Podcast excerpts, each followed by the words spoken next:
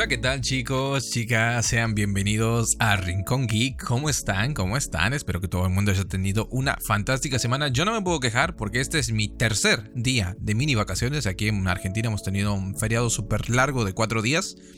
Y la verdad que e, esta vez sí puedo decir, Gabo, que lo estoy aprovechando un poco más. He aprovechado para, para, terminar algunos juegos que tenía pendientes. He aprovechado para ponerme al día con ciertos animes de dudosa calidad que estoy mirando. preparándome para la nueva temporada y demás. Y poco más, estoy bien. ¿Tú cómo estás, Gabo? Cuéntame un poco qué tal tú y qué tal la semana. Estaba pensando de que ya no estás revisando el perfil de tu ex entonces, por eso estás bien. Preferiste ver, preferiste ver animes Echi, ¿no? Hay que decir preferí, que... preferí pasarme al lado oscuro y ponerme a ver Usaki-chan antes que seguir revisando el perfil de mi ex. Sí, sí, sí. Pero, pero está bien, está bien. Yo estoy bien, yo estoy tranquilo, estoy feliz. Me, me puse a ver Mob Psycho yo y Vaya que fue una sorpresa. La, mejor decisión de tu vida, ¿eh? sí, sí, sí. Y digo, ¿por qué no la vi antes? Porque todos hablaban de Mob Psycho, pero a mí no me llamaba la atención y ahora que lo estoy viendo digo, carajo, lo hubiera visto antes, pero pero me sorprende que haya tercera temporada porque yo miro el anime y lo reviso con el manga, ¿sabes? Y, y, ayer cuando terminé la primera temporada digo, voy a ver hasta dónde abarca la primera temporada del manga. Y era la mitad del manga, ¿sabes? Y yo digo, pero ¿qué? Hay, hay varias cosas más. Hay Mob Psycho manga Shippuden, ¿me entiendes? Que no sé, pero bueno. Supongo que esta segunda temporada va a ser cortita, ¿no? Cinco episodios, seis episodios. Porque no veo que. No, tiene, tiene los mismos, tiene 12 también. Así que. Entonces la tercera temporada debe ser algo nuevo. Claro, la verdad que no sé, como yo no he leído el manga, pero yo sí que había leído comentarios en su momento de la segunda temporada que decían que, que al manga le quedaba muy poquito realmente y que quedaban como dos o tres cositas, cabos sueltos en la segunda temporada que podrían haber dado como para una tercera temporada cortita a lo mejor. Este, desconozco también esta tercera o una película, claro. Desconozco también esta tercera temporada cuántos episodios va a tener, pero yo estimo que le van a meter un poco de relleno para que llegue ¿no? a, los 10, 12 episodios como mínimo otra vez. Mm, sí, porque, porque la historia es cortita. Y sabes, el manga me parece tan sorprendente que está dibujado como si lo hubiera dibujado yo, ¿sabes? Los personajes no tienen proporciones, a veces sale con la cabeza más grande, el cuerpo más chiquito, ¿sabes? Es súper gracioso. Y yo digo, verga, yo puedo hacer un manga, ahora. Porque, porque ¿es manga o webcomic? Es, es, es, es, One, ¿no? El que está a cargo del, dibujo y del, guion. Así que. Sí, al parecer era. Eso, explica, eso explica muchas cosas. El, webcomic de One Punch Man es una mierda. O sea, está dibujado como, como si lo podría haber dibujado mi sobrino de 8 años, ¿sabes? Claro, igualito, igualito. Pero al parecer, pues no, no hubo nadie que, que se cargó como Murata el manga y dijo, lo voy a dibujar bien, ¿no? Y ya está así como está. Entonces. Pero está bien, lo entiendes y está divertido y está chistoso. O sea, siento que el dibujo también es parte de la comedia. Porque hay planos donde Mob se enoja o, libera sus sentimientos. Y esos planos están dibujados como belleza, ¿me entiendes? Pero lo demás está dibujado como una mierda. Entonces yo digo, esto es como el estilo del mangaka, ¿no? Como un gag. Y, ya, está bien. Pero bueno, pero es un poco como el manga de Kimetsu no Yaiba, que si tú miras el manga de Kimetsu es una mierda también. Es bastante, bastante feo el dibujo, ¿sabes? Nada que ver con, con, el anime que, que, es, Y la animación es increíble, UFO Table ahí tirando la casa por la ventana, pero el manga es un poco... Es, como lo que pides, lo que te llega, ¿sabes? claro. pero bueno, pero bueno. Supongo que es parte del estilo de los mangakas, porque yo, yo, yo siento que estos mangakas saben dibujar bien, ¿no? O sea, el mismo Oda que, que jode en One Piece porque dicen que los dibujos de One Piece son feos, todos tienen piernas largas, manos largas, ya sabes, desproporcionados, pero mm. Oda a veces tiene como propios dibujos aparte de One Piece y, y tú dices, mierda, ¿por qué no hace esto? ¿Me entiendes? Pero, pero habla un poco también que es del estilo de su, de su manga, ¿me entiendes? Entonces, entonces está bien, está bien. Yo siento que está bien, lo apruebo. Mm. Y nada, eso es lo único que he hecho. Es lo único que he hecho. He visto Mob Psycho y vi She-Hulk, porque todos estaban hablando, tú me escribiste, me dijiste, She-Hulk lo cambia todo, ahora sí me gusta, me compré la playera, pero, pero, pero feliz. Daredevil salvó la serie. Sí, sí, eso me dijiste, sí, sí. y, eso, ¿a ti qué te parece Daredevil? ¿Te gustó? Eh, es duro, ¿eh? Es duro. Obviamente hablaremos de esto en profundidad cuando, cuando llegue el, próximo sábado, probablemente hablaremos ya del, del final de temporada y demás. Eh, no, efectivamente, un capítulo bueno, porque sí, obviamente yo soy objetivo. Yo no, no suelo mentir con estas cosas. Eh, la serie de She-Hulk hasta ahora, ya dejándome de la broma, no me estaba pareciendo ni siquiera buena. O sea, me estaba pareciendo regular tirando a mala. Con algún que otro episodio que estaba mejor que otro. Pero este, este octavo episodio, con la participación de, de aquí, spoiler por si alguien no lo sabía, pero yo creo que todo el mundo lo sabe, que Daredevil aparece en el episodio 8 de She-Hulk. Y, ha estado bien, ha estado bien. No estoy para nada de acuerdo con la gente que ya empezó a decir, no, es una mierda porque lo disneyizaron, ahora hace chistes, bla, bla. A ver, a ver. Yo creo que la gente no está... Tiene que sacarse de la cabeza de que las tres temporadas de Netflix es el canon absoluto para lo que tiene que ser Daredevil y que Daredevil siempre tiene que ser un tipo tétrico, sombrío, edgy, hemos subido en una gárgola que va a estar siempre deprimido y jodido por la vida. Deja que el personaje respire un poco, sea algo más que eso, ¿sabes? No puedes pretender que el personaje sea siempre igual y yo creo que lo que hicieron en She-Hulk, teniéndolo como personaje invitado para lo poco que sale, está bien. Sigue, sigue cuando llega con su poste de abogado, acaba con la pobre Jennifer en, el juzgado y luego la acaba con ella en la cama otra vez. Eh, yo creo que está bastante bien. a mí me gustó, me gustó. A mí también me gusta. A mí me gustó más la caracterización comiquesca que tiene este Daredevil, ¿sabes? Eh, siento que los movimientos se sienten como más frescos. Porque tú ves, y algo que gusta de Netflix es que Daredevil se agarra a madrazos como, como cualquiera, como tú, como yo, cuando estamos borrachos, ¿sabes? Mm. Eh, y el tipo se desmaya en medio de ahí, después se vuelve a levantar, es literalmente una persona normal, pero, pero acá hace sus vueltitas, sus maromas, sus trampolines, y está genial, a mí me gusta, porque en los... En los lo, que, lo que pasa? Que yo, de la película del 2003 de Ben Affleck se pueden criticar muchas cosas, pero yo creo que ellos no tenían miedo en ese sentido de hacer un Daredevil que sea como el de los cómics, acróbata. ¿Sabes? Que hiciera, como dices tú, sus volteretas, sus mortal hacia atrás, sus, sus clavados, ¿sabes? Y, y, yo era sabido, como hicieron con Kimping, que le dieron como esta esta cosa de ser supernatural, aunque realmente en la serie de Netflix no lo fuera. Aquí también trataron de darle un poco. Es discutible si el CGI se notó más o menos. Yo creo que sí que se notó, pero bueno, eh, no se puede, o sea, no, no podemos pretender también que el actor haga las volteretas y todo ese baje de un edificio columpiándose, ¿sabes? Eso nadie lo puede hacer. es como Tobey Maguire, porque los fans de Tobey Maguire dicen que él se lanza y es de verdad. No hay CGI en esas películas de Sam Raimi, parece. Pero así, se veían también. Yo creo que la gente tiene mucha nostalgia. Yo me puse a ver el otro día Spider Spider-Man 1 de, Sam Raimi y las peleas contra el Duende Verde al final es un poco, un poco bastante pocha. Da bastante, bastante vergüenza ajena, pero bueno. Bueno, es que el Duende Verde de, Sam Raimi es medio, medio caricaturesco, ¿sabes? Hace, es como, no sé, no sé, nunca, nunca me pareció amenazante, ¿sabes? La única vez que me pareció amenazante creo que fue cuando le explota la bomba en la cara a Spider-Man. La única, pero después por ejemplo, esa escena cuando Spider-Man va al edificio en llamas y, el tipo está con una manta y parece mi abuelita, ¿sabes? O sea, a pesar de que tiene la máscara, es, bastante risible. Es como, es como Sadman con su peluca de mi tía Juanita, ¿sabes? Es una cosa así. Pero, pero bueno, está bien. Es un bufón, pero es, un bufón peligroso. es como el propio Joker. El Joker también puede salir disfrazado de abuelita en una escena y en la siguiente puede salir pegándole con una barra de acero a alguien, ¿sabes? Claro, como Joker de enfermera de Dark Knight. Claro, como la Joker enfermera, ¿sabes? pero no, en general yo creo que Daredevil ha estado bien. Ha estado bien y la gente que se agarra la cabeza y se raja las vestiduras y piensa que, oh por Dios, ahora Daredevil se ha convertido en un comediante. A ver, cuando él vuelva a su serie y dependiendo del contexto en el que esté su propia serie, porque no tenemos ni la más puta idea de cómo va a ser Daredevil Born Again, o sea, si toman en cuenta el cómic, seguramente va a ser una cosa dramática, depresiva, muy triste. Pero ya sabemos cómo es Marvel en el UCM con los títulos de cómics, ¿no? Así que el tipo de adaptaciones que hacen. Así que yo diría que está bien y que la gente tiene que ser un poco más de abierta de mente para aceptar que las cosas no siempre son como uno quiere también. Sí, y también entender de que en los mismos cómics los personajes pasan por diferentes escritores y tienen diferentes tonos, ¿sabes? Entonces es lo mismo acá, entonces nada. Y que, en los crossovers de los, y que en los crossovers de los cómics, cuando Daredevil aparece en un cómic de Spider-Man, claramente el tono es diferente, ¿sabes? Claro. Los vas a ver interactuar y vas a ver que sueltan chascarrillos y bromas entre ellos. Y aquí es lo mismo. Al final She-Hulk es una comedia, es una sitcom. Y si traes un personaje de afuera, claramente va, el tono va a ser diferente, ¿sabes?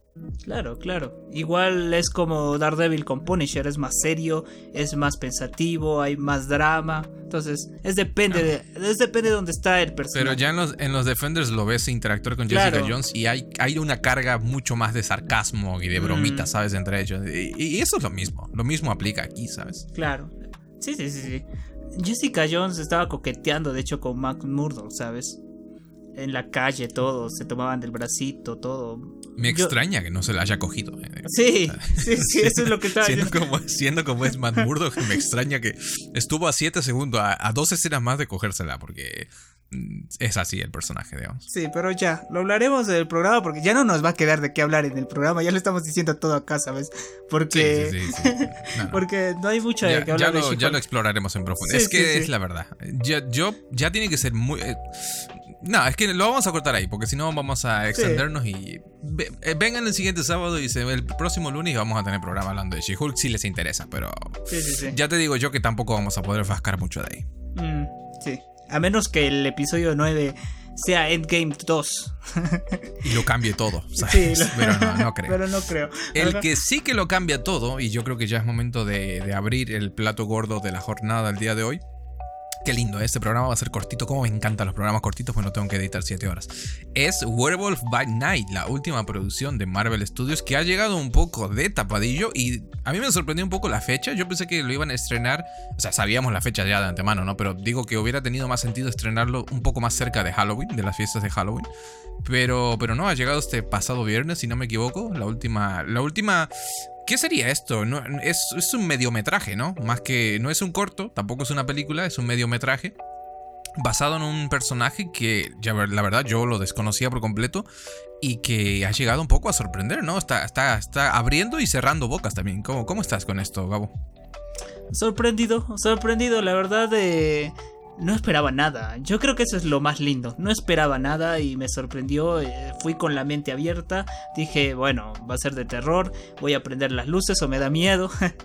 Eh, pero, pero me sorprendió. ¿Abrazaste tu peluchito? Sí, con mi peluchito. Estaba ahí con mi rosario y mi agua bendita al lado. Por si salen monstruos de la pantalla. Pero me sorprendió gratamente. O sea, me sorprendió. Lo primero que me sorprendió de esto. Ya hablamos con spoilers, ya. O, lo ah, soltamos todo. Haz una pequeña, si quieres, haz una pequeña introducción de qué trata la serie y qué nos pareció y ya. Bueno, este es un especial que anunciaron eh, en la Comic Con, me parece. O no, el en el D23 lo anunciaron. Eh, nos presentaron a los actores que van a protagonizar esto, que es Gael García Bernal y Laura Donnelly. Los conocía, yo no, yo no los conocía de nada, ¿sabes? Pero bueno. No, no, no, absolutamente nada. De hecho, cuando vimos a, Laura Donnelly como Elsa Bloston en, en el propio tráiler, todos dijimos, ah, Jessica Jones, pero no, un mm. carajo que ver. o sea, tiene mucho parecido físico con ella, pero no. También, también me recordó a la chica de, de Free Guide, esta peli de Ryan Reynolds. ¿Viste esa peli? Donde es un mundo virtual. No, es ella, me parece, ¿eh? no, no es ella, no es es diferente, es diferente. Es otra actriz, pero se parece mucho. Yo pensé que era ella. Sí, bueno, bueno. sí, sí, lo, revisé. lo revisé. Ella, Laura Donnelly, ha salido en series, pero salía un episodio, dos episodios en series, ¿sabes? Este es como su primer destape en algo grande, Marvel.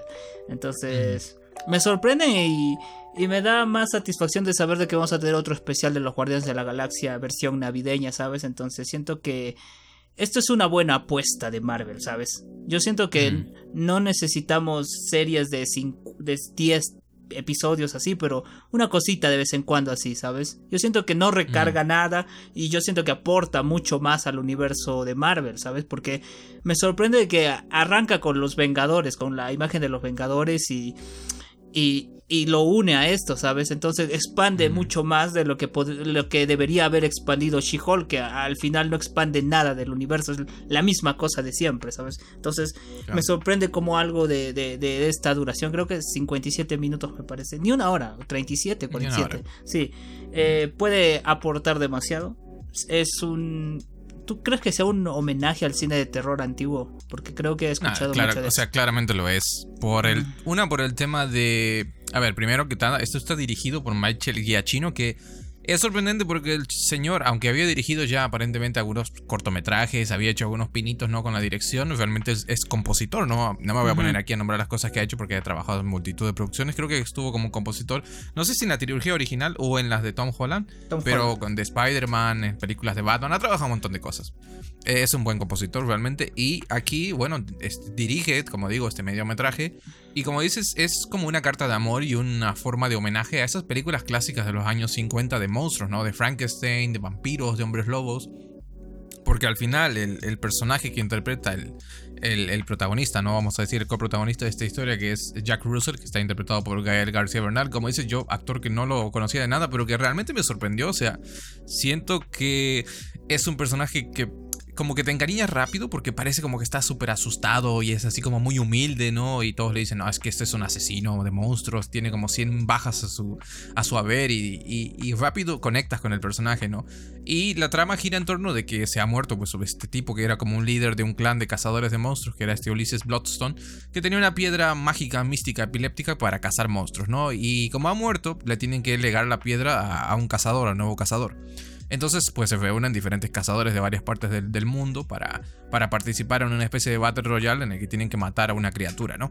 Eso es lo que te dice más o menos la sinopsis. No, de hecho la sinopsis es bastante una puta mierda porque la sinopsis te dice no sé qué de un hombre lobo, superhéroe, no sé qué, nada que ver, o sea, muy mal presentado, realmente terrible la sinopsis. Y bueno, con este, con este punto de partida, pues es que se desarrolla toda la, la acción. Yo, ya para entrar en, para dejarlo aquí y entrar en spoilers, yo diría que si si tienes ganas de ver algo que sea fresco dentro del universo Marvel, que tenga sus toques de terror, que tenga bastante violencia, bastante sangre de hecho, y, como digo, si quieres ver algo que sea bastante único dentro y salir bastante de lo que son las propias películas y series, le tienes que dar una oportunidad porque ha pasado muy por debajo del asiento, muy de tapadillo. Yo creo que realmente es de los mejores proyectos que ha dado esta fase 4. Y, si te gusta el cine de terror y, si te gustan las películas clásicas de monstruos, es un buen homenaje, es un homenaje muy bonito y vale la pena. Eh, total, son 50 minutos realmente porque tienes créditos y cosas de por medio, entonces está muy bien. Por ese tiempo está muy bien. ¿Esto cuenta como fase 4? Claro sí, obviamente. Mm, no lo sé, Rick. Yo siento que esto esto, esto no, esto es para mí otra cosa, ¿sabes? Un punto. ¿Por qué no cantaría? Si es un proyecto que de Marvel dentro del tiempo ubicado dentro de la fase 4 y está conectado, o sea, es canon dentro de, de las propias historias. En la timeline creo que lo ubicaron después de Love and Thunder. Me parece que vi algo así. Mm, o sea que vamos a ver a, Jack eh, en Secret Wars. nah, o sea, estos personajes, o sea, como dices, y aquí yo creo que ya podemos cerrar y empezar a hablar con spoilers. Estos personajes, como dices, verlos no sé dónde lo vamos a ver. O sea, la propia Elsa Bloodstone, el personaje de Donnelly, es, por lo que he visto, una especie de cazadora de monstruos con bastante bagaje dentro de los cómics. Y sería lo lógico, ¿no? Sería verla en una futura película de, de Blade. Que eso no lo comentamos, pero la película de Blade perdió su director. Eh, que sería una buena oportunidad, ¿no? Para que a Chino le den la oportunidad de dirigir una película y, la, retrasaron no sé hasta cuándo. Entonces, si vemos a estos personajes de vuelta, tiene que ser en, algo por el estilo, ¿no? Sea, no sé, eh, Caballeros de la Medianoche o una película de este estilo, ¿no? Con personajes oscuros como puede ser el Caballero Negro, Ghost Rider y demás. Y, no sé, eh, la verdad es que como dices, para hacer de 50 minutos, para hacer un, cortometraje, un mediometraje del que nadie se esperaba nada, expande mucho más de este universo oscuro. Como bien dice la, intro, ¿no? El narrador dice, arriba de todo tenemos a los héroes, ¿no? En la superficie, luchando contra, contra las amenazas. Pero también existe este, este lado siniestro y más tétrico, ¿no? De, del universo Marvel. Y eso está muy bien. Todo lo que, lo que se ha mostrado y las referencias que hay me ha gustado un montón. La, intro estuvo espectacular, es como de esas series que te, atrapan desde el inicio, como un narrador que te cuenta todo. ¿Viste, ¿Viste esa serie del narrador de cuentos? No sé si la viste, pero no, no, es, no era de terror, era un tipo que narraba historias a su perrito o algo así. Mm. Y el tipo empezaba narrando, esta es la historia de un rey que no sentía miedo, algo así. Te, te, atrapa, la, la, misma voz te atrapaba desde el inicio y tú decías, a ver qué pasa, a ver qué es esto, ¿me entiendes? y, y a mí me recordó mucho eso. Eh, yo siento que Elsa es como Tom Rider, ¿no? Algo sí, tiene esa, especie de ser como una cazadora de, monstruos, sí, pero también una, un poco mercenaria, un poco cazadora de tesoros. Me, me, llamó la atención bastante el diseño del personaje de los cómics. Este, un poco Van Helsing, la verdad, si la ves, se parece un poco a Van Helsing, tiene esa misma vibra. Eh, qué buena película que es el Van Helsing de Hugh Jackman. ¿eh? No, se dice lo suficiente, pero sí que era una buena película. La gente la odió en su momento, pero yo te quiero, te quiero Hugh Jackman. Y, no sé, ¿qué más? ¿Qué podemos comentar? Lo cierto es que tampoco se puede comentar mucho a nivel de historia. Yo creo que lo que más destaca de Werewolf by Night es el, el aspecto estético, ¿no? Al de estar filmada. Había muchos comentarios que decían, no, la hicieron en blanco y negro para poder disimular la sangre, la hicieron en blanco y negro para ahorrar presupuesto. También decían, por ejemplo, lo de, lo de los tipos, ¿no? De los guardias de seguridad que usan como el mismo uniforme de la TVA de, de Loki. Dicen, ah, lo hicieron para ahorrar presupuesto. Y bueno, ¿qué más da? Esa clase de proyectos, obviamente, que, que, cuando les dan luz verde, yo imagino que no les dicen, mira, tienes 200 millones de presupuesto. No, les dirán, bueno, ¿qué necesitas? Necesitas un par de dólares para hacer esto y bueno, harán lo que pueden con lo que tienen, ¿no? Pero yo creo que dentro, aparte de que al ser un propio homenaje a las películas antiguas, yo creo que, por ejemplo, el, momento en el que se abre el ataúd y sale el animatrónico de Ulysses Bloodstone hablándole a los cazadores, a mí me encantó ese momento, ¿sabes? Es como una cosa tan creepy, tan tétrica, tan bizarra, pero al mismo tiempo tan original. Y que, no sé, son cosas geniales dentro de la, de la estética del, episodio y demás. A mí me parece que encaja muy bien. Y que es, una manera de aprovechar esos escasos recursos que tienes a la hora de trabajar con un producto, hacerlo de una manera que quede bien.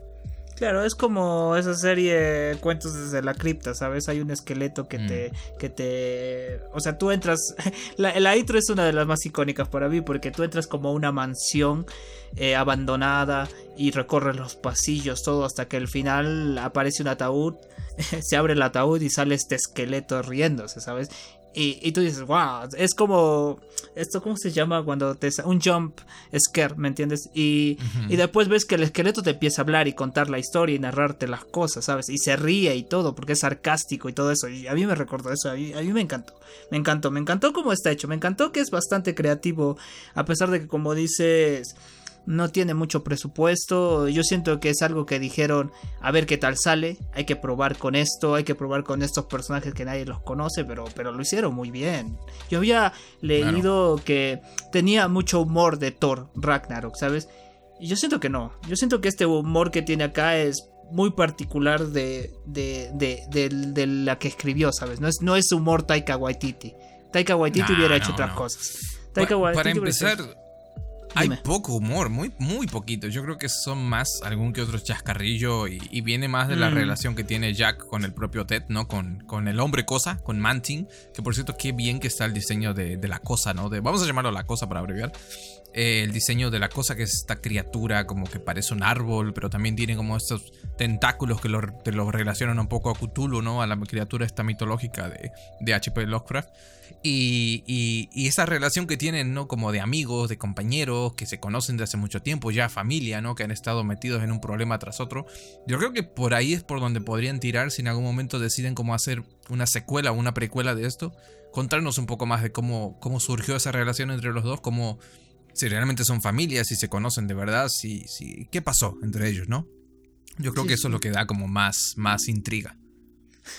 y también a mí me sorprendió de que yo pensé que el hombre lobo iba a ser la bestia que estaba escondida y tenían que cazar, mm. ¿sabes? Yo, yo, yo, yo no pensé que iba a salir esa cosa. Yo, yo la verdad vi el tráiler y, no le presté tanta atención porque no, no conocía nada, no entendía nada. Era como mi mamá cuando ve el tráiler de los Avengers y no sabe qué mierda está pasando ahí, ¿sabes? Entonces la atención no estaba ahí, pero, pero los plot twists que hubo aquí en esta, en esta parte a mí me encantaron. Me, me encantaron bueno, mucho. Yo creo que precisamente por eso es que nos gusta tanto y es como un poco como lo que pasó con Cyberpunk Edge Runners, ¿no? Que son mm. series, son películas, son mediometrajes de los que primero que no esperas nada, segundo que al no esperar mucho tal vez no le prestas demasiada atención, no te pones a buscar spoilers, no hay tantas noticias, ¿sabes? No, no hay tantos trailers y cuando llegas, llega lo más virgen posible por decirlo así y todo te sorprende y eso está bien y hace mucho no, hace mucho tiempo que no tenemos, mira por ejemplo esto es algo que lo iba a sacar cuando hablemos de She-Hulk. Pero vamos a, sacarlo ahora porque creo que, creo que tiene mucho que ver con esto, ¿no? ¿Por qué mostrar al puto Daredevil en el primer pinche tráiler o el segundo tráiler de She-Hulk? Cuando sabías que iba a salir hasta el episodio 8. Así es como una clara muestra de, mira, sabemos que la serie es una mierda y que nadie la va a ver, pero vamos a dejar este, esto que sabemos que la gente realmente quiere para mantenerlos como rehenes hasta el final, ¿sabes? Para hasta que la gente vea ese episodio. Y a mí me gustaría ver los números porque te aseguro que seguramente después del episodio 8 los números de she van a bajar un montón porque la gente que estaba como mirando y aguantando todo al pie del cañón se van a bajar una vez que apareció Daredevil y ya nadie le va a interesar lo que, lo que pasa en el final de temporada. Y es esa manía que tiene. La propia Marvel sacó en su Instagram horas antes de que saliera el episodio, un día antes creo de que saliera el episodio 8, ya te ponían toda la secuencia completa de la pelea de She-Hulk. ¿Por qué haces eso? No lo hagas, no es necesario. No, no tienes que arruinarle la sorpresa a los fans. Yo agradezco y yo no sé si fue más cosa de Sony en aquel momento cuando se estrenó No Way que, que no salieron los Spider-Man, ¿sabes? En los trailers. O que no salieron los Illuminati en el tráiler de, de Multiverso la Locura. Porque es como que Marvel ya no tiene no tiene filtro con estas cosas realmente. Y, esto es lo que a mí me gusta de, de, de Werewolf by Night, que cuando llegamos a, esto no sabemos nada. Como dices tú, al final todo te sorprende porque te vas con una idea, crees que el monstruo, por cómo está editado el tráiler, que es bastante genial, te hacen pensar que el monstruo es el hombre lobo realmente y que es a él a quien, a quien tiene que cazar o lo que sea. Pero no, nada que ver. Entonces, eh, eso, eso para mí es la, el detonante de todo esto. Sí, hubieron cosas que no te gustaron. Sentiste que algo faltó. Sentiste que faltó tiempo ¿Pensaste algo así? No, por ahí te puedo decir que me, me, queda un poco sabor agridulce porque me hubiera gustado tal vez que sea una mini serie de tres episodios a lo mejor. Aquí hubiera venido bien una miniserie de tres episodios de 30 minutos, ¿sabes? Joya, como, como She-Hulk, pero mejor. Porque sí que me podrían haber mostrado tal vez un poquito más del pasado de Jackie Ted o alguna que otra secuencia de, de, de acción tampoco me parecieron gran cosa las coreografías. O sea, los momentos en los que Elsa se está pegando con los cazadores, estos son un poco me están bien, hay alguna que otra piruetita, pero están bien dirigidos, yo lo agradezco, no hay siete cortes por cada, por cada momento que se están pegando, o sea, está, la cámara se mantiene estática, te deja ver bien lo que está pasando, ¿no? Eso está bien. Pero sí que la coreografía quedó un poco de ver, pero eso ya viene un poco últimamente. Yo no sé quién está coreografando las peleas de las series y las películas últimamente de Marvel, pero son un poco... Sí, me parece que sos vos, o tu tío borracho ese que tiene que... no sé, pero la cuestión que no, no me está gustando nada, pero son detalles muy mínimos. Yo creo que honestamente, y yo no sé si es porque venimos de una mala racha, porque Miss Marvel ha estado floja, She-Hulk es una mierda, pero realmente se siente como algo que está prácticamente en el pináculo de lo que es Marvel, de las últimas cosas que ha sacado Marvel, ¿sabes? Y eso es bueno y malo a la vez, ¿sabes? Porque esta fase 4 es una desgracia. Yo siento que. Sí, si nos ponemos a hacer número cuando termine la fase 4, yo creo que es, es muchísimo más lo negativo Mm. Dejando de lado la supuesta inclusión forzada, dejando de lado todo todos los temas de feminismo y lo que te puedan sacar los, los cuatro incels de turno en Twitter, es que a nivel de guion y a nivel de coreografía, a nivel de muchas cosas, efectos especiales, esa fase 4 ha sido bastante pésima en muchas cosas. Y, y no, a ver, es, es malo por un lado porque nos dice mucho de, que, de la mala que ha sido la fase 4, pero en sí mismo es un proyecto que está muy bien, es un proyecto que tiene calidad y también no me va a gustar que se jueguen, que le jueguen contra, ¿sabes? Que la gente diga, no, ¿te parece que Werewolf by Night está bien, pero solo porque lo demás está muy mal? No, no es tanto así.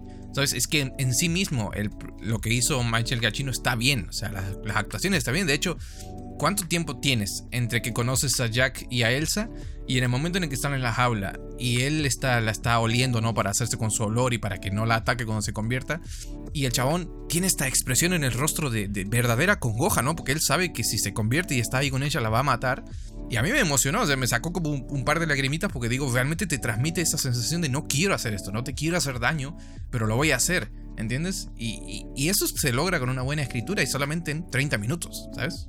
Claro, también en esa misma jaula está Elsa y se le salen las lágrimas. Y tú dices, te da pena por ella porque a pesar de que no estás demasiado tiempo conociéndola, sabes ese trasfondo de que ella quiere liberarse de todo, sabes, quiere ser libre, quiere llevarse la piedra y, y, ahora todo se ha arruinado por una maledición, por la confianza de alguien, ¿no? Porque a pesar de que no conoces tanto a Elsa, sabes que es una persona que ha llegado a donde está siendo desconfiada, no confiando en nadie. Y esta es la primera vez que confía en alguien y y se va a ir a la mierda todo, ¿sabes? Entonces, entonces está bien, está bien, a mí me gustó. A mí, ¿sabes lo que no me gustó?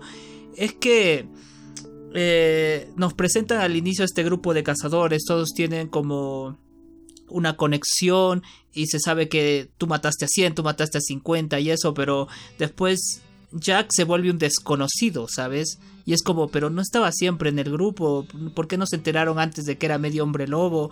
Y cómo mataba a las bestias. Supongo que cuando mataba a una bestia era convertido en hombre lobo, ¿no? Pero mató a 100, ¿me entiendes? y, él, y él dijo como, cada vez que sale la luna llena yo me escondo, yo me guardo. Y yo digo, pero bueno, no eras un cazador conocido ya, ¿sabes?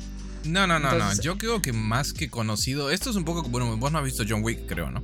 No. Pero En, en, John Wick todos forman parte como de una organización que es como la mesa, este, la mesa alta le llaman ellos.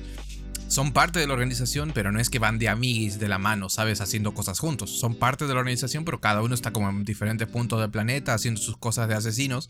Matan gente, cada uno tiene sus métodos, ¿no? Pero no es que están relacionados los unos a los otros. Yo creo que en este caso pasa un poco lo mismo. No es que eh, la familia Bloodstone como tal es la familia no de Ulises, del, líder del clan.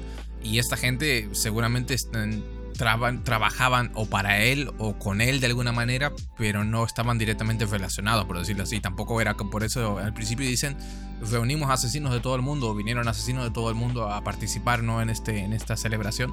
Entonces te, te dan como a entender que no es que están conectados los unos con los otros realmente. Eh, y bueno, cada uno hacía sus cosas por libre, ¿no? O sea, el propio Jack, eh, como él mismo te dice en un momento, dice, toda la gente que yo lastimé, todas las, cosas que hice, las, hizo el otro sujeto. Las hizo esa otra parte de mí. Ah, no, no, fui yo. el otro sujeto. Sí, el otro sujeto. sí, sí. Este, y así. Ya, ya me has hecho reír, pero... Ahora, ahora entiendo un poquito mejor, pero me hubiera gustado que se explore más eso. Yo siento que este, cuando murió Lises, fue como una noticia que se recorrió el mundo, ¿no? Y todos llegaron ahí. Dentro de, digamos que dentro del inframundo de, cazadores. De, cazadores y demás. Entonces, no llegó a Blade. Blade estaba ahí durmiéndose ese día. claro, pero bueno, esas son las cosas que si hubiera presupuesto infinito, si hubiera un, más tiempo para trabajar, seguramente le hubieran dicho, eh, ¿qué te parece, Mahershala Ali? ¿Quieres venir como Blade? Y él iba a pasar por atrás y iba a decir, sí, ¿por qué no, Ryan? Y se iba a ir y lo iba a hacer, ¿sabes? Pero bueno, al final, como siempre, presupuesto, tema de agenda, porque al final uno a veces de afuera lo ve y dice, ay, pero ¿por qué no trajeron a fulanito para hacer un cameo? Andás a ver, vayas a ver dónde putas está fulanito en el momento que están filmando esto y, de repente lo llaman y le dicen, eh, ¿quieres participar? ¿Quieres hacer un cameo? Y viejo, no, estoy en Guatemala filmando una película, ¿cómo quieres que vaya a hacer esto, sabes? Claro. Y, no se puede, y a lo mejor no es que los actores son unos forros o que no hay dinero o que no se pensó, simplemente que bueno. Claro. De hecho, por ejemplo, como, pasó a Multiverso de la Locura, que el propio John Krasinski, que fue el que interpretó a Red Richards, ¿no? Al Mr. Fantástico, él llegó de refilón, porque la primera persona en la que pensaron para interpretar a Red Richards era el Daniel Craig, el que hace de, Bond, ¿no? En las últimas películas. Pero lo llamaron a Craig y él le dijo, mira, bro, ahora no puedo, no tengo tiempo. Llama a otro. Entonces llamaron a Krasinski. Eh, o sea, Podrían haber pensado en Krasinski desde el principio porque sabían que era la opción de los fans, pero no lo hicieron. Y bueno, por una casualidad del destino le tocó a él realmente. Pero esas cosas pasan. y, hay que decir de que Krasinski grabó solo sus escenas en pantalla verde. no, está con los otros actores, ¿sabes? Es por eso que se ve como él está como medio afuera. No sé si te das cuenta en los planos en el que está. Él está al frente y los demás están atrás, ¿sabes? Es una cosa así, es porque él estaba solo, dice. Cuando llegó ya estaba filmado toda la escena y él solo fue a, rellenar. entonces, entonces eso, eso también pasa por, por esos temas de agenda, esos temas de tiempo y eso. Que por cierto que la gente que se queja del, del CGI, no de Multiverso de la Locura, pero el, el traje de Black Bolt a mí me pareció un traje traje cuando lo vi en la película y es puro CGI, todo es CGI Y es como, what the fuck. después cuando lo leí dije, pero, pero ¿cómo? Y sí, vos lo ves al chabón con su traje ahí, con su mockup de, de, captura de movimiento y es todo CGI. Increíble, ¿sabes? Sí, se ve bien. Y se ve bien mamado. No sé si el actor es así. Yo siempre lo vi como medio. el actor es grandote. El actor es grandote. la otra vez me puse a ver en, en, YouTube un par de las escenas de, de, Inhumanos. Pues yo nunca había visto nada de esa serie jamás. O sea, algunos pósters a lo mucho qué mala es. Qué malo es todo. O sea, qué, qué, qué pobre, qué barato, qué, qué no, nada, no tiene nada, pero nada. Es como estar viendo, no sé, una serie vieja de televisión policial de los años 90. Es una cosa tristísima, boludo. Y, la vi y dije, ¿qué es esto? No tiene nada que ver con el universo hay un momento al principio, porque encima parece que los primeros episodios le quitan los poderes y quedan como humanos normales todo el resto de la temporada. Y dices, bueno, ahí está de vuelta el tema del presupuesto, pero es un, eh, es un ejemplo de presupuesto mal utilizado, ¿sabes? Sí. Eh, de, no hay presupuesto, ¿qué hacemos? Bueno, le sacamos los poderes y los convertimos en, en Gabo y el tío Ed, ¿sabes? Para que vayan ahí a dar lástima. Entonces, qué mal, qué mal. Muy, yo tenía ganas algún día de ver esa serie solo por curiosidad, pero después de ver las escenas en YouTube dije, no, no, hermano, borra eso, no, no voy a ver esa mierda. No, y aparte también es un tema de saber el elegir a los personajes bien, porque si tú ves los inhumanos en los cómics, por ejemplo, hay esta tipa que tiene el cabello que se le mueve como una medusa y todo eso, y tú dices, acá se necesita plata para hacer esto bien, ¿sí? Entonces, ¿para qué, ¿para qué vas a traer a los inhumanos si no hay plata? yo siento que es que por eso también World by Night fue una excelente opción. Dijeron, bueno, no hay tanta plata, traigamos algo como el hombre lobo, traigamos vampiros, algo, algo más comprimido, ¿sabes? Porque esto se da solo en esta mansión que tiene Ulises, ¿no? Y, está genial. Entonces yo siento que eso también apoya mucho a, la idea de esta serie. No sé, no sé cuánto duró la grabación. Yo creo que esto ya estaría grabado desde el año pasado, ¿no? Pero. Sí, porque proyectos así tan chiquititos suelen. La grabación como tal suele demorar poco. Tal vez en, a veces incluso 3, 4 en un mes a lo mejor ya tienen todo preparado, lo que es la grabación como tal. La postproducción es lo que suele llevar más tiempo, ¿sabes? Pero en este caso, como, es algo que no lleva tanto efecto especial, no lleva tanto CGI ni nada por el estilo, yo creo que habrá sido un proyecto que no llevó demasiado tiempo. Y eso está bien, porque te le muestra, le abre los ojos a la propia Marvel cuando vea las buenas críticas de decir, mira, podemos hacer cosas más baratas, más cortas, bien hechas, bien comprimidas y que tengan un buen resultado entre la crítica del público, ¿sabes? Este, y, es que también pasa un poco por, la, por, la propio, por el propio talento del director, ¿no? Porque si vos ves la escena de la transformación de, de, mm. Jack, ¿no? La, la, primera, la única vez que se transforma, ¿no? En este hombre lobo.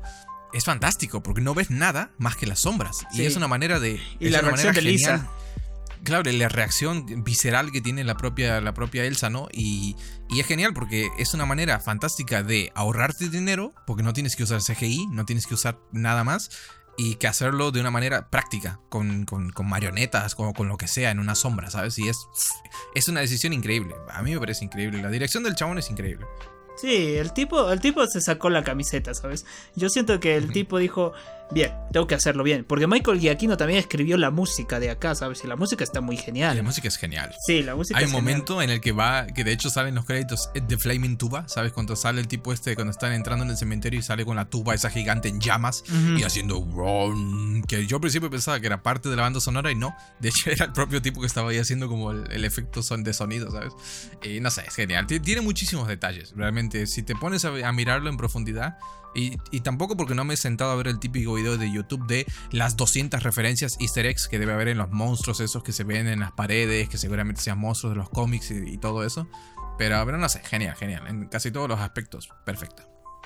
¿Te hubiera gustado, eh, no sé, una batalla mega épica? Algo así, porque las batallas son bastante no sé, terrenales, ¿sabes? Te hubiera gustado ver monstruo contra monstruo y tal, eso es lo que me refiero. Eso te lo puedes guardar para un proyecto un poco más grande. Cuando vos mm. ya veas que esto funciona que, y que tiene, tiene potencial, tienes el suficiente presupuesto para, para Pero es que encima, si volvemos a, a mí una de las cosas que me molestó de Moon Knight es que vemos a Moon Knight pelearse con estos chacales demoníacos epilépticos del infierno que, están feos. Están feos, pero no porque están mal diseñados, sino porque se nota que están CGI. Tan, tan, tan una cosa que te la imaginas a Oscar Isaac peleándose ahí con el aire, ¿sabes? Eh, y, y acá no, porque a mí me sorprendió mucho que, como yo no sabía absolutamente nada del personaje de Jack, ni de su forma de hombre lobo, cuando lo ves por primera vez te sorprende porque optan por este, darle esta forma de hombre lobo como muy clásica. ¿Sabes? Como, como de un tipo peludo. No, no muy. No como el hombre lobo que se, de Lupin, ¿sabes? De Harry Potter. Claro, que se vuelve lobo. Sino un hombre lobo. Claro, que es un lobo literal gigante. Sino mm, algo más, más a lo clasicote. Y está muy bien. Sí. Yo creo que eso le, aporta, le aporta mucha fisicidad a las peleas porque al final es un tipo en un traje de, de, plástico ¿no? De, o lo que sea, eh, peleando realmente con cables y se, a lo mejor me recordó mucho a las primeras películas de X-Men, viste que saltaban y se les veían como los cables prácticamente porque hacían unas piruetas y unas maromas, pero al final, eh, no sé, es un poco el sentimiento de nostalgia, pero también decir, está todo ahí, es físico, no hay tanto CGI de por medio y eso a mí me gustó. ¿Sabes lo que estaba pensando también de que Marvel podrían explorar que también hay distintos hombres lobos, ¿sabes? Porque yo siento que Jack viene de de un grupo, de una tribu de hombres lobos que quizás se, se, vuelven peludos pero conservan cierta forma humana, pero también debe haber otros hombres lobos como el profesor Lupin que se vuelven hombres lobos bípedos gigantes, o, y mm. también hombres lobos como los de Crepúsculo que son perros gigantes, ¿sabes? Entonces yo siento que también podrían explorar esas cosas, porque a mí, a mí me gustó la idea de que diga que él pertenece a un pasado o a un grupo, a una historia, a una familia, así, y, y, está genial eso también para explorar. Yo siento que el personaje da para mucho más, pero también mencionas proyectos más grandes y yo digo la pueden cagar. ya sabemos. ese es el tema. pero no, o sea, yo creo que esta es como, como decíamos al principio, expande muchísimo más con esta, con esta cosita tan pequeña, con este mediometraje tan pequeño, expande muchísimo más y deja la puerta abierta para para explorar todo lo que es el universo oscuro, ¿no? De eh, oscuro no en dramatismo, oscuro no de que sea deprimente, oscuro en el sentido de que sea algo más tétrico, lúgubre, relacionado con, con demonios, con, con, vampiros, con monstruos, con cosas, experimentos científicos, cosas que no, no tengan tanto que ver con el mundo de superhéroes como tal, pero que también es parte de las historias de los cómics de Marvel, que está ahí, ¿sabes? Este, a mí me encantaría, por ejemplo, ver una adaptación de Marvel Zombies eh, en live action con actores con una historia que no necesariamente por ahí puedes meter alguno de los personajes que conocemos, pero hacer una historia ambientada en ese universo. Para mí estaría bien, estaría genial, ¿sabes? Y, esta, este Werewolf by Night te abre un poco la, puerta a todo eso, ¿sabes? Y, deja abierto todo para que explores todo ese universo que, hay detrás de lo que conocemos. Sí, yo, estoy, ahora me estoy acordando las palabras de Kevin Foggy diciendo, Multiverso de la Locura va a tener este tono de horror que siempre hemos querido explorar en el universo Marvel. Y lo que fue eso es Werewolf by Night, ¿sabes? Porque Multiverso de la Locura tiene toques de terror, está genial, pero Werewolf by Night me parece que es eh, eh, el proyecto de terror que esperaba. Es que, es realmente lo único. A ver, tampoco terror, terror. Te puedes llegar a asustar con un jumpscare que hay por ahí, pero sí que tiene ese tono de, de, de, rituales, de sangre, de, a mí me dio cosas miedo. tétricas. a mí, a mí no, a mí no. miedo, miedo no. Como te digo, hay, un jumpscare, creo que me asusté, por ejemplo, cuando él, cuando Jack va en el cementerio, de repente se le aparece, no sé si Elsa, de repente, y como que, uh, y dices, oh, mierda, y se te suben las bolas aquí a la garganta, ¿sabes? Pero una vez que me bajé las bolas de vuelta al sitio, ya estaba bien, ¿sabes? Pero miedo, miedo me da, no sé, la, la, miedo me da She-Hulk cada semana cuando la veo, es como que, ay Dios, qué horror, ¿por tengo que ver? Pero, pero no sé, sí, obviamente, obviamente que esto es un proyecto orientado desde el principio a darle ese tono ya más de película de terror clásica. Y no tanto como lo de, lo de Multiverso de la Locura, que al final toda la parte del terror venía específicamente porque sea una obra de, de, de, Raimi, ¿no? Que estaba como director y que bueno, que el chabón ha dirigido muchas cosas de terror. Y es él el que, el que le aportaba esos pequeños detalles, esos toques, ¿sabes?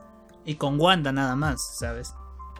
Sí, con Wanda, porque es, ella la que se carga el peso de ser la, tipa del aro y salir de dentro de un espejo toda despachurrada, ¿sabes? Sí, sí, sí, sí. Aquí eh, todos tienen su momentito de terror, ¿sabes? Aquí, la, aquí la propia atmósfera es la que es mm. terrorífica. el propio el, escenario y sobre todo la trama, ¿no? Porque al final, monstruos. ¿Qué, qué, qué es lo que nos da miedo desde, desde, lo, desde que somos pequeñitos? El monstruo, el coco, esa cosa que está en la oscuridad que no sabes lo que es.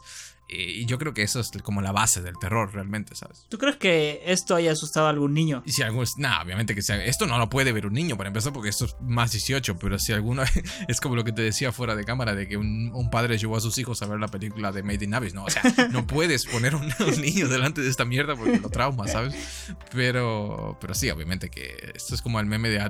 ¿Crees que asuste a los niños? Aterrorizaré a los padres, ¿sabes? Si te aterrorizó a vos, probablemente te Bueno, es que vos tienes la mismo, el mismo aguante que un niño de 4 años, ¿sabes? Pero cosas de terror yo me asusto, yo me asusto, yo, yo, yo, yo no miro cosas de terror, no, no soy muy bueno con eso. Ahorita tú me dijiste para leer Uzumaki y vi los paneles y sale una cara derretida a un lado. yo digo, ¿qué me haga? ¿A dónde leo esto?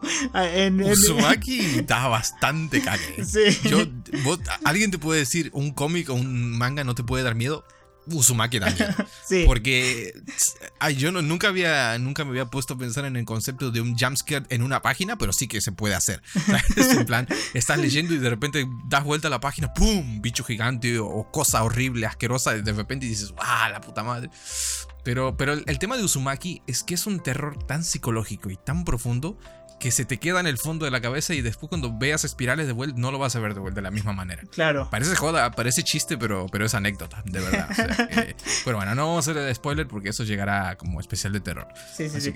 Eh, me acordé de las novelas de Stephen King, yo las leí, bueno, no todas obviamente, pero leí las clásicas, Cementerio de Mascotas y eso y...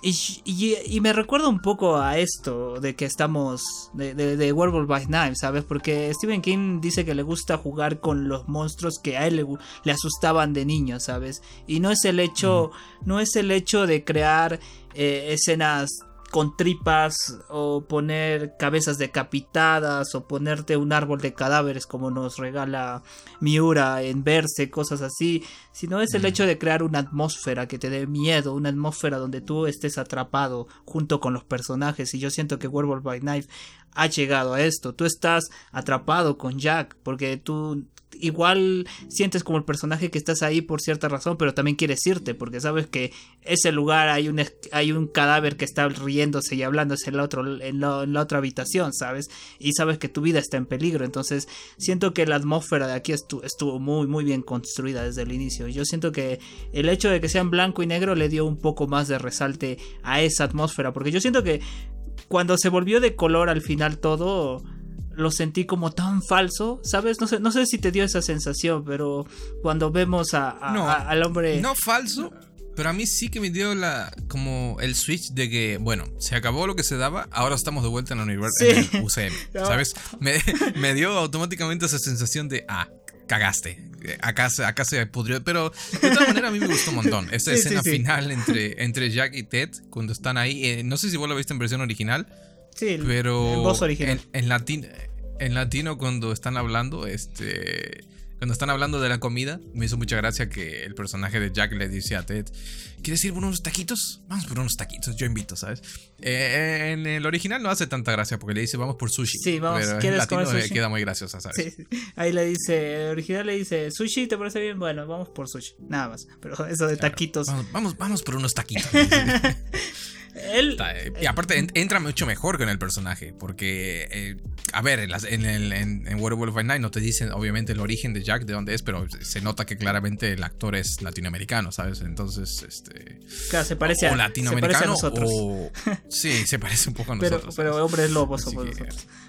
Somos como Jack, pero hombre lobo. Pero eh, eh, te iba a preguntar ahora que la viste en latino. La voz la pone Gael García, porque él habla español, obviamente. Esto no suele pasar nunca. No suele pasar nunca. O sea, sin importar que el actor hable, hable en español, siempre están doblados, ¿sabes? Por otros. Así que. Por otro, por otros, sí. Ah. Porque por lo general por ejemplo, cuando ves Moon Knight, yo la vi, claro, yo a Moon Knight la empecé viendo en latino y la terminé de ver en, en, español, o sea, en versión original, porque no me acostumbraba a las voces, porque quería realmente sentir el cambio de entre la voz de, de Mark y de Steven, ¿no? Porque al final Mark habla con este, con este acento americano y Steven hablaba con este acento británico, y eso en el latino era imposible de trasladar. No, pero podría hablar en latino y en español España, ¿sabes? Como tú hablas, o sea. Ah, pero mira, tú hablas español España, tú hablas argentino, tú hablas mexicano, yo. No, tío, pero yo jamás he hablado con, con, acento de español de España. No sé de dónde sacas eso, estás flipado. No, pero. Este. No, aparte que yo, yo si quisiera hablar como un guacho de, acá de capital, hablaría con este acento, luego. Y este acento a mí no me gusta, porque acá todos hablan así y a mí no me, no, me interesa eso. sí, así, Entonces, así suenan nuestros podcasts. como si fueran tres personas. El, como si fuera. bueno, pero hay, hay, que venderlo mejor, ¿sabes? Hay que poner eh, el tío Ed, el esquizofrénico de las siete personalidades, ¿no? No, pero lo que te quiero decir es que el momento en el que Oscar Isaac habla en español, en versión original, que habla con su acento, creo que es de República Dominicana, me parece que es el actor, habla con su acento en español, y en latino creo que le pusieron. Eh, acento de Buenos Aires, ¿sabes? Como, como argentino. Tú lo grabaste, ya sabía. ya sabía que tú eres el que había arruinado. yo, arruiné el, doblaje de Sí, sí, sí. Eh, ¿Y qué dice ahí? Hoy te toca perder, hoy te toca perder, guacho, le dice. Valió. Pero bueno. Valió verga. Este, y nada, ¿qué, ¿qué, nos falta? Yo creo que. Nos falta hablar de ese vampiro que no es vampiro. O sea, tiene, parece vampiro, habla como era David Bowie. a mí no me engaña. Ese era David. Lo, lo, resucitaron, lo resucitaron específicamente para, era David Bowie para participar. Pero, o sea, se parece vampiro, habla como vampiro. Tiene toda la onda de vampiro y no es vampiro. Y los de Crepúsculo son tipos normales y son vampiros. O sea, ese es más vampiro. No, a ver, no, no puede ser un vampiro porque lo hubieran matado los otros ya. O sea, de hecho, de hecho cuando se dieron cuenta que Jack era un monstruo, automáticamente lo, lo mandaron al, al, carré, ¿sabes? Sí, pero este, es vampiro es el que sale en She-Hulk. Este no. Este claro, pero, pero parece vampiro. O sea, tú miras y yo Parece un poco vampiro. Sí, pero, pero si se dieron cuenta. No, pareces un degenerado, pero se supone que no lo sos, así que.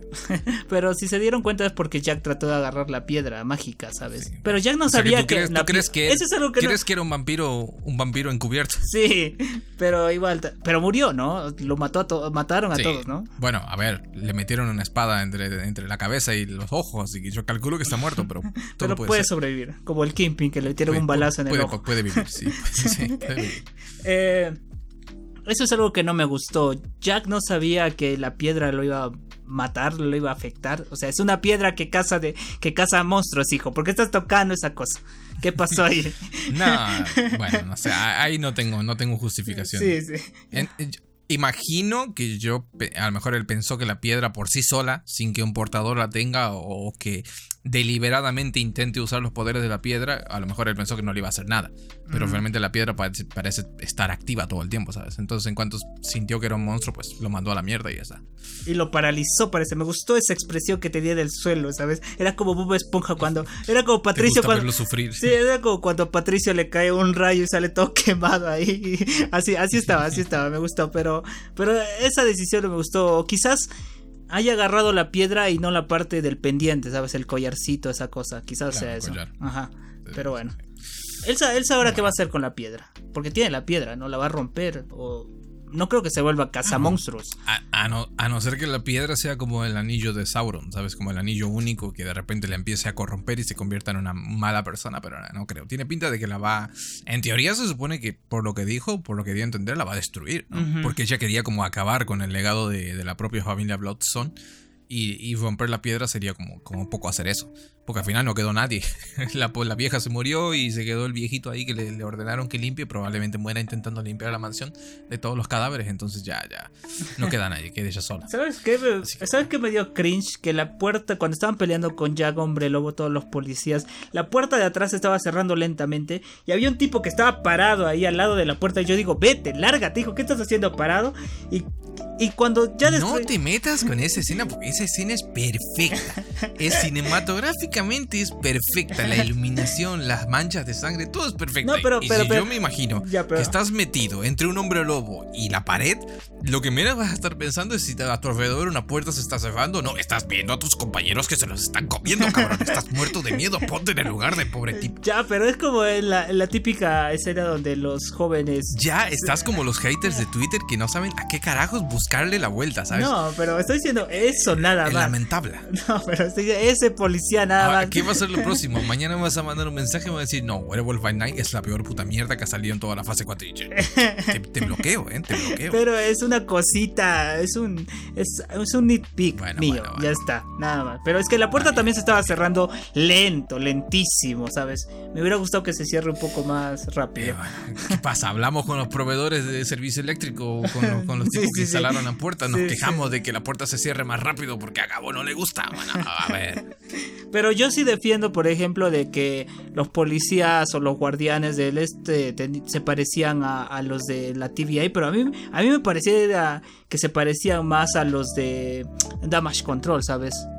Control de daños, estos tipos. Y yo siento que es obvio. Es como si me dijeras, bro, ¿por qué los guardias de esa casa tienen pistolas como los policías de la calle? Es obvio que van a tener, o sea, es algo que tú vas a, si quieres resguardar tu casa vas a tener esas cosas, ¿no? Entonces no, no siento que sea algo malo o siento que sea algo para ahorrar presupuesto. A ver, uh... tú contratas la misma, los mm. guardias de seguridad tienen las mismas cosas que los policías en la calle, así, ¿entiendes? Contratas a un guardia de seguridad, ya, va a venir como policía. Entonces, ¿sabes cuál es la lógica detrás de esto? Ponerlo de esta forma, vos en tu casa si contratas a un guardia de seguridad, ¿qué esperas que entre en tu casa? A lo mejor puede haber no sé, un ladrón, dos ladrones, un equipo de ladrones especialista que viene a robarte. Pero si vos tienes guardias en tu casa de la familia Bloodstone encargada de cazar demonios y monstruos, probablemente tener un guardia con una pistola yo creo que no sería la mejor idea porque probablemente va a venir un demonio y le va a arrancar la cabeza. No, por eso que deberían haber tenido algo más. Estaban equipados con esos palitos que tienen rayos, pero ya viste lo bien. Faltaba que Jack agarre un palito y se lo meta por el culo a alguno de los tipos porque no sirvió para nada, ¿entiendes? Fue, fue una masacre. Entonces, no, había plata. Pero yo, yo, no, voy en, voy en contra de eso, sino que no estoy en contra en ningún momento de nada de eso, pero puedo entender que la gente diga, es que tiene los mismos trajes que la TVA y bueno, si no hay presupuesto y los trajes están ahí porque los tienen que usar, pues que lo usen, hombre, ¿qué más da? Si está en blanco y negro, no te importa, no vas a ver nada, ¿sabes? Es que es quejarse por quejarse, ¿sabes? Y, es una, y esa es una de las cosas que me sorprendió también, porque yo pensé que esto iba a estar situado en los años 50, así, ¿sabes? Pero está, está en la época de nosotros, así que está genial también. Está genial que tenga estas dos cositas, ¿no? Cosita como reminiscencia a los años 50, pero algo actual también. Así que está bien. Prefiero eso a Elsa sacando un smartphone en medio de esto, investigando, investigando con GPS, ¿sabes? Eso, eso me hubiera matado a mí el tono completamente ver a Jack y Elsa con teléfonos. Eso, eso ya lo verás más adelante. Alta tecnología, una Elsa con una lanza de, de, Wakanda, ¿sabes? Pero, pero eso después, cuando vuelva a aparecer en otro proyecto. Cuando salga Blade, obviamente Blade va a salir con dos katanas, pero un escopetón automático de balas explosivas. claro. No, te puedes quejar, ¿sabes? En ese aspecto. Bueno, entonces. Pero ya está, ya está. Blade será con Jack y Elsa también. Esperas que sea con ellos. No, no, yo no los espero. No, no. Yo no me hago esa clase de ideas y de empezar a meter personajes en otra. Blade, cuando salga, yo espero que sea Blade. Y poco más, o sea, no. Porque la gente así empieza, Gabo. Después somos los típicos eh, youtubers clickbaiters que te ponen ahí en la miniatura. Esto lo cambia todo. Y Jack van a salir en Blade. No, cabrón, nadie ha dicho nada. No te hagas pajas mentales. No te inventes historias. No tienes por qué pensar eso. Ahora que debido al éxito de esto, cuando se revelen los títulos que faltan para la fase, ¿cuánto? La fase 6, creo que faltan un par de títulos ahí mencionar. Eh, de repente te diga que va a haber una película de Jack y de Ted y que Elsa va a aparecer ahí. Bueno, Ted 3. el, oso, el oso Ted. Porque de hecho, eh, según estaba viendo, Mantin en los cómics puede abrir por este el guardián del Nexo, que es como el lugar donde convergen todos los multiversos. Y de hecho, él puede abrir multiversos ahora. Como América Chávez. Sí, exactamente como América Chávez. Entonces, ya que muera, porque América Chávez se reemplazar, ya que lo maten a ese, que lo duerman ya porque no puede. A ver, yo entre América Chávez y la cosa, la cosa es un poco más tierna que América Chávez, entonces yo me quedo con él. Este hater. Yo, yo, preferiría que América, si, si, si nismanean a América de tres tiros en la espalda, ¿Quién le va a tirar tres tiros? Voy a ir a comprar pan y le van a tirar tres tiros ahí. A ver, tiene algo de sangre latinoamericana, tal vez se llevó la, inseguridad con ella. Este. Pero, pero es, es, que me parece muchísimo más interesante este bicho que he visto en, en 15 minutos. ¿En qué 15 minutos? Debe tener 3 minutos de, pantalla en lo que dura el especial. Y me cae mucho mejor de lo que me cae América Chávez, que sale en toda la película de Doctor Strange. Es un bicho con tentáculos y es más tierno que ella y mucho más interesante como personaje. Entonces, yo creo que las cosas están claras. Sería genial si es que aquí en el UCM el hombre cosa, la cosa, como la quieras llamar, abra portales pero entre mundos de monstruos, ¿sabes? Entre dimensiones de mm. monstruos, como la dimensión zombie, por ejemplo. Y América Chávez habla dimensiones de personas, de humanos, cosas así. ¿No te parecería genial eso? Que hablan, que hablan distintos portales. Eso sería meterse en, en berenjenales. A ver, no sé también si dentro de lo que es el universo de los monstruos de la parte más oscura de Marvel también hay multiversos de monstruos. Imagino que sí, es un multiverso, ¿no? Tiene claro. multiverso de todas Secret Wars de monstruos. sí, Secret Wars de monstruos. Una, un multiverso, una versión multiversal de los Vengadores, pero todos con forma de monstruos. Claro, o reptilianos. el, coco, con donde Cocodrilo Loki sea claro, la especie Ahí está, ¿ves? Algo así. Estaría genial. Algo así. Pero estaría genial. Pero bueno. Hay que, hay, que, hay, que, hay, que, hay que postularnos para ser escritores de Marvel, ¿sabes? Aceptan a cualquiera. O sea, si aceptaron a los escritores de She-Hulk, nosotros la hacemos. Obviamente. Yo, yo me siento a cagar en el baño y me sale un, guion muchísimo mejor que el de She-Hulk. Faltaría más. No, no, hemos estudiado siete carreras como los guionistas de She-Hulk. No puedes competir con eso, cabo. Bueno, pero si lo leen y está interesante, yo creo que le darían el visto bueno, aunque sea. Tú tienes buena mano para, para escribir guiones y poesía y esas mamadas, entonces a ti te quedaría mejor. Yo. Un romance entre América Chávez y el hombre cosa, eso, eso estaría bien. Una comedia romántica. ¿no?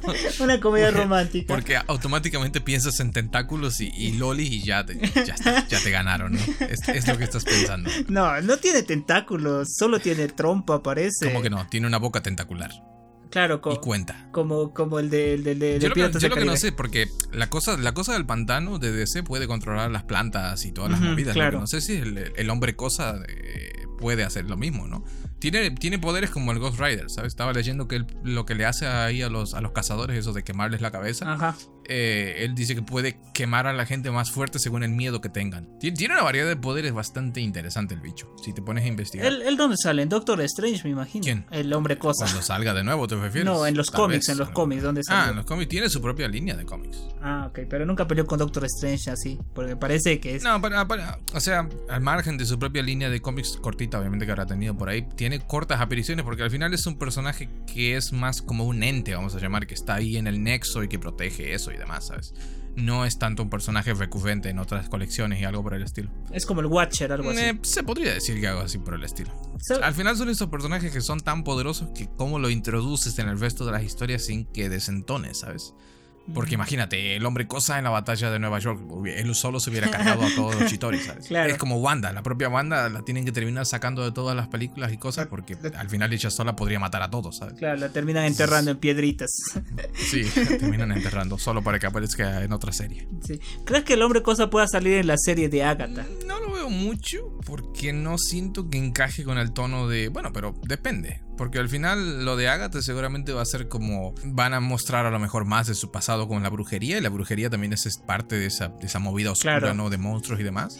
Así que podría ser, podría ser, ¿por qué no? De hecho, si metieran a Jack, yo no me quejo. ¿eh? Claro, yo quiero ver más de, Hombre lobos y brujas y puede, Pero, pero que no se empiezan a. Sí, si empiezan a abusar y si empiezan a meter a los personajes, si los convierten en Wong, que salgan en todos lados, ya la cosa se va a descontrolar. Y a mí eso ya no me gusta. Bueno, pero Wong no salía en todos lados, solo salía en She-Hulk y en Sanchi un ratito, ya está. Está en todos lados. Es el nuevo Samuel L. Jackson. Es el nuevo Nick Fury. Bueno, y ya estaría. No sé qué más quieres decir. ¿Quieres hablar de teorías locas? Ya, hemos, teorizado bastante. Estos últimos 20 minutos han sido solamente teorías locas. La gente está ¿Qué, ¿Qué, se fumaron estos cabrones antes de empezar a grabar? Eh, lo siento, gente, es lo que hay. Somos unos frikis los dos. El, Rincon Geek se llama Geek por algo. No es que solo somos eh, otakus de anime, ¿sabes? Sí. También somos unos frikis de los cómics y de las historias. Es que, es que me da bronca, ¿eh? Porque se pueden construir cosas tan lindas y luego sale She-Hulk. No, mejor, mejor vamos a cortar ahora porque me voy a empezar a enojar. Eh, y nada, yo, como te digo, me ha gustado un montón. Yo creo que si te tuviera que poner una calificación, yo diría ah, que esto se lleva claramente cuatro umpalumpas. Cuatro umpalumpas para no volverme loco. No. Quiero guardar los cinco umpalumpas para cuando. Para cuando salga, no sé, la nueva Infinity War, ¿sabes? Ahí sí. o Black Panther.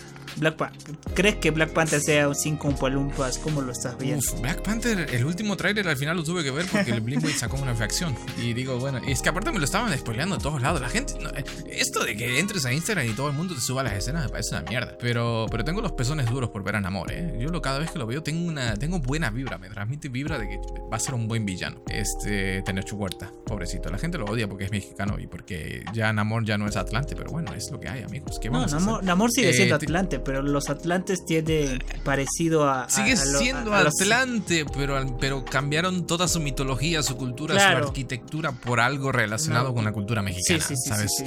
o sea, es como que te digas, soy, soy suizo, porque nací en Suiza y viví una semana ahí, pero al final pasé el resto de mi vida en Argentina, en el hueco más oscuro de la matanza. Entonces, soy un chavo. soy suizo, pa. Soy, un chavo.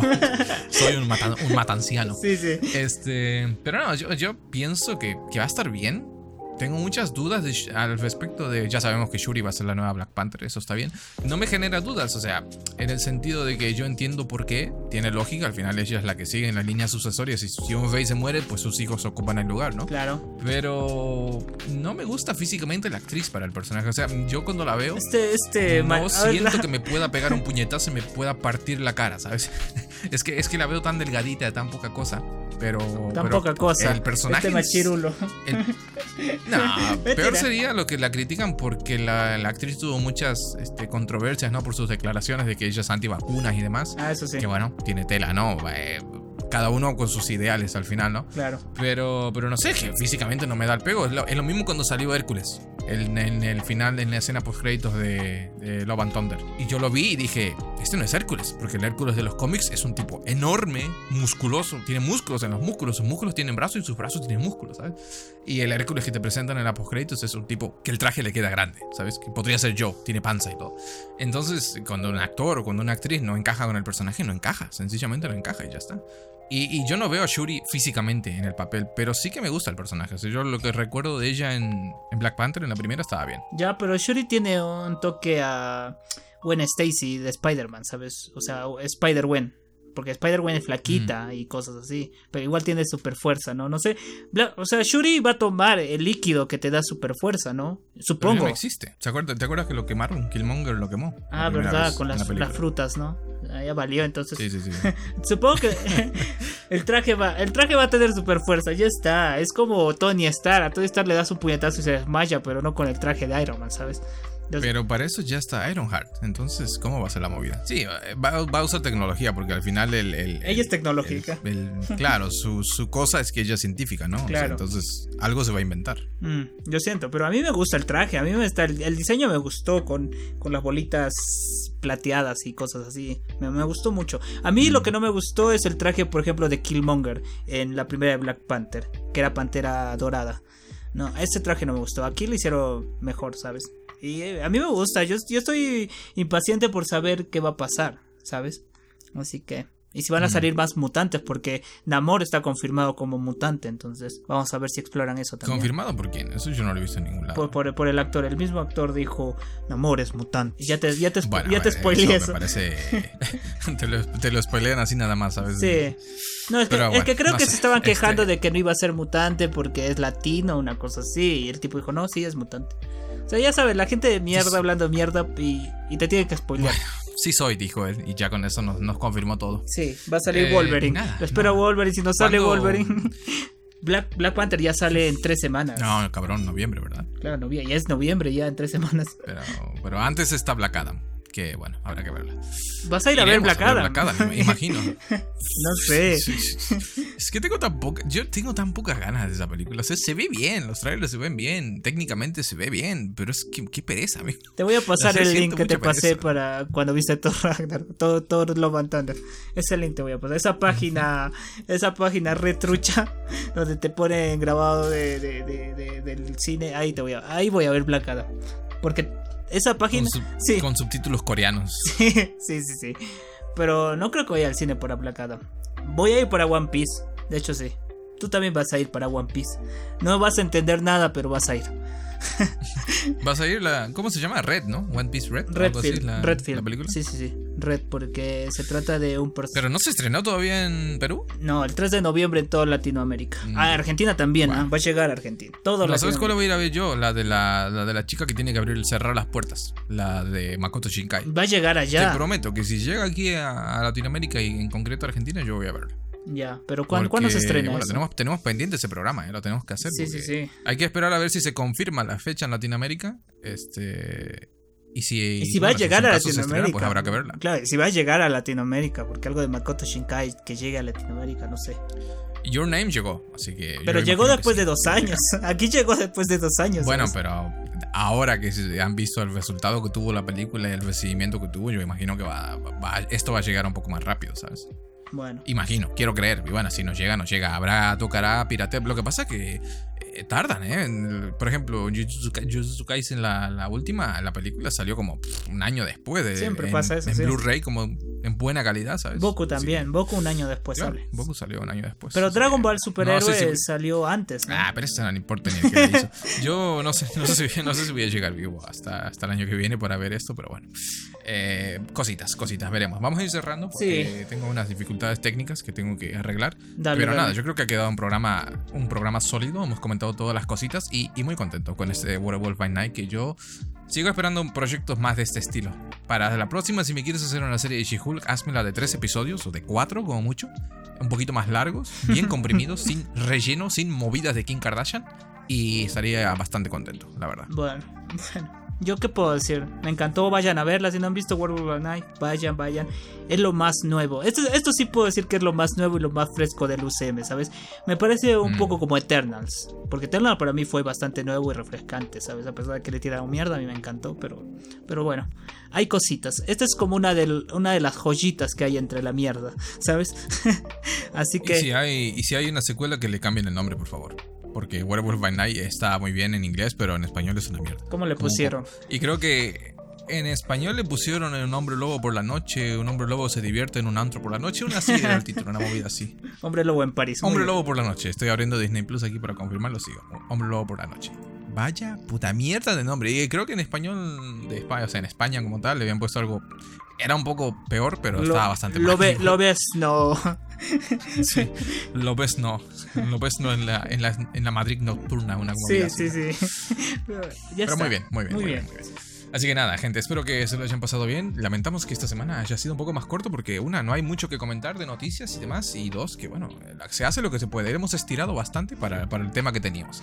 Así que nada, que lo hayan pasado bien, que lo hayan disfrutado. Y como siempre, no se olviden de seguirnos en nuestras redes sociales, Instagram, el Rincón GG, Facebook, Twitter. No vayan a Twitter, el tío te va a tirar mierda en Twitter. Ve a Instagram. Si van a Twitter, si van a Twitter saben que van a pelear conmigo. el que vaya a Twitter sabe que es para pelear nada más. ¿Sabes, ¿Sabes que me olvidé? ¿Sabes que me olvidé mencionar de que, de que va a salir una película de terror del Grinch para Navidad? Ahora que estamos ahí en el tema de terror, ¿Qué, qué, piensas? El Grinch matando a toda la ciudad, a la Villa Hu, a los, a los quienes. Del Grinch yo no sé nada, pero el otro día vi un póster que va a salir en la película de un oso que se mete cocaína y mata gente, que está basado en una historia real, y mi cerebro hizo como cerebro galaxia. Cocaínber, algo así. Cocaiber, sí. Eh, no sé, no sé. Ah, va a estar Pero una, una película, pero el Grinch es un personaje de cómic o algo por el estilo que lo adaptó Jim Carrey o es un personaje original de la película? No, el Grinch. Yo, no sé nada. Eh, yo creo que creo que ni siquiera he visto la película de Jim Carrey tampoco. El Grinch es un cómic antiguo, ¿sabes? Es tipo Snoopy. Mm. De ahí salió una serie animada que es como que fue como una especial de Navidad, ¿no? Del tipo que, que se roba la Navidad, pero se da cuenta de que las personas le enseñan que la Navidad no son los regalos, no es la, la superficialidad, entre comillas, pero sí es. y, cambia y se vuelve bueno. Pero aquí este Grinch de Jim Carrey es lo mismo, es, es como el live action de ese cuentito. Entonces, mm. y, y, después tenemos a esta película de terror que va a ser todo masacre. El Grinch va a masacrar a la gente, ¿no? Va a decir, la gente es una mierda, no va a cambiar, van a ser unos superficiales siempre, como Devilman, ¿no? Todos son una mierda, se mueren todos. Pero ya, a, mí, a mí me gusta porque tenemos... Qué spoiler gratuito, ¿no, cabrón? Qué hijo de puta. Como, como ya te rompiste el corazón con Devilman, ahora sueltas spoilers no. ahí Estaba, no, mientras estabas hablando de eso me estaba acordando que me olvidé de pasarte el tráiler que salió de la nueva serie de Scooby-Doo. ¿Lo viste? Ah, donde Shaggy es. no, casi. la, cosa es esta, la cosa es esta. Antes de cerrar, vamos a, vamos a hablar de eso porque esto tiene, tiene tela que cortar. Salió un tráiler de una nueva serie de animación para HBO. De. Eh, bueno, es que es difícil de explicar porque está inspirada, vamos a decir, en el universo de Scooby-Doo. Se va a titular Vilma como, como una de las protagonistas, pero la cosa es que convirtieron a Shaggy en... en, eh, lo, lo disnificaron, ¿no? Lo hicieron negrito. Pero Shaggy... hay, que, hay que admitir que Shaggy siempre tuvo cara de ser un poco drogón, ¿sabes? Y, y al menos conserva su cara de... Ahora, lo que pasa es que antes Shaggy consumía y ahora la vende. Aparte, y esto lo leí hoy mismo y me rompió el corazón, dice que Scooby-Doo no va a estar presente en la serie. Y es en plan, ¿what? ¿Por qué haces una serie de Scooby-Doo y no pones Scooby? ¿Pero qué es esto? ¿Qué pasa aquí? Y, yo no sé, cómo yo estoy destrozado, ¿eh? Acaban de... Esta es, es una de esas veces en las que realmente han destrozado mi infancia. Yo ya no puedo vivir. Pero es Shaggy porque yo vi el póster tenía otro nombre. Es Shaggy, es Shaggy. De hecho, Vilma va a ser eh, morena. No, es negra, es morena. Es de lo que entiendo que le van a cambiar la etnia a algo de, de la cultura hindú, tal vez, o, o latinoamericana, no lo sé. Pero, iba a ser lesbiana, seguramente. No, para, para, completar todo el paquete, claro, o, lo es. Bueno, ya siempre lo es, desde la peli de, de, James Gunn lo fue. que es canon para ti, para ti eso es canon. esa, cosa asquerosa es canon para mí, sí, sí, sí. porque es parte de mi infancia. Era bastante, bastante subida de tono esa película. La otra vez la volví a ver solo porque me, me enteré que la mujer de Hawkeye en la serie es la misma que hacía de Vilma y me quedé, otra vez fue un momento de cerebro galaxia, ¿what? Y, y, fui a ver las películas y dije, esto para un niño no estaba nada bien. Por ¿eh? eso salí mal. Por eso soy así de enfermo ahora. Era esta película que me arruinó. Esta película fue la que arruinó tu infancia y te arrancó, arrancó las cosas buenas de ti. Sí, sí, sí. Eh, y no sé. Pero es para HBO Max. Yo pensé que era algo nuevo. claro, porque había. Vos pensaste que era para Netflix, como el meme este que le dicen todos: No, Netflix, no lo hagas. ¿Yo qué? Ay, perdón, es la costumbre. es que, es, que es HBO. Pero bueno, pero hay que ver qué tal está. O sea, bueno, ya. Es como Sandman. Sandman tiene inclusión por todos lados, pero está, está genial. Entonces, quizás sea algo así.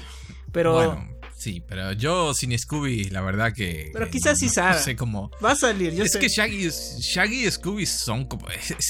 Es, que es duro esto. ¿Cómo, ¿Cómo, haces algo basado en el universo de Scooby-Doo que Shaggy y Scooby son los protagonistas y los quitas de la ecuación? Bueno, quitas a, a, a Scooby, ¿no? Shaggy está ahí, pero bueno. Y no ya, y quizás, y quizás ya no fume, ya no la fume, ¿no? Claro. claro, no, no sé, no entiendo nada yo, la verdad, pero bueno. No, pero de cuánto... Quería comentarlo porque estaba mirando el trailer de vuelta hace rato para. Ah, ya hay tráiler, porque yo vi los pósters. Me parece que vi que los de Blimby subieron el tráiler y ahí yo estaba mirando ahí en YouTube las, miniaturas y dije, esto, esto está, está fulero, pero bueno. Pero bueno, a ver qué pasa, lo vamos a ver. Vamos a arruinarnos la vida Ah. Preferiría clavarme una raya de cocaína antes que ver esa. Como el oso, el oso cocaína. Es el oso cocaína, mano. Sí, sí, sí. Y ya estaría. Nada, gente, nos vemos. Nos vemos en la próxima. Cuídense, cuídense. que se me cuidan mucho y nos vemos. Bye bye. Y espero que este programa pase. pase eh, no nos van control Sí, el control de, el control de seguridad. Ahora que hemos dicho todo esto, esperemos que, que no nos cancelen. bueno, pero al menos ya lo, dijimos después de la despedida. Podemos cortar si hace falta, no pasa No, está bien, hay que dejarlo, ya está.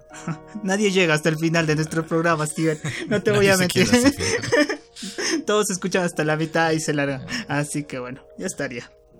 Y nada, cuiden, cuídense. Chao, chao, chao, chao.